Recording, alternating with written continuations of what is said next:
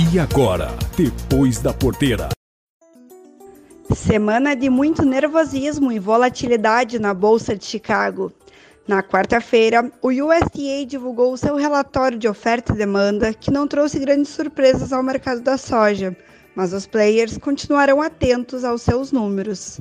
Na quinta-feira, a Bolsa de Chicago, após atingir as máximas de nove anos, fechou com queda de 3,5% no dia, e os motivos dessas baixas foram o fraco relatório de exportações semanais norte-americanas, que pode ter sido motivado pelas altas cotações que acabam por conter um pouco a demanda clima nos Estados Unidos mais propício para o desenvolvimento das lavouras e realização de lucros, pois o mercado vinha com expressivas altas consecutivas.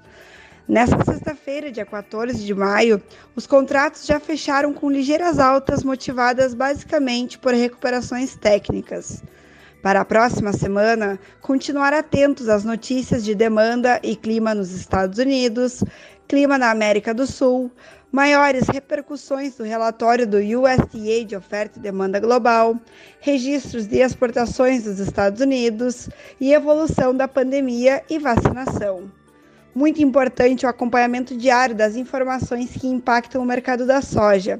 E para isso, tu também pode contar conosco, além de fazer os melhores negócios com todo o acompanhamento que você precisa e merece.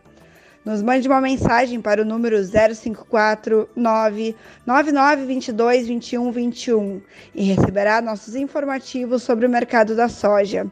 Nos siga nas redes sociais Franciele Link e Moeda da Terra, especialmente para o programa Depois da Porteira. Um abraço a todos.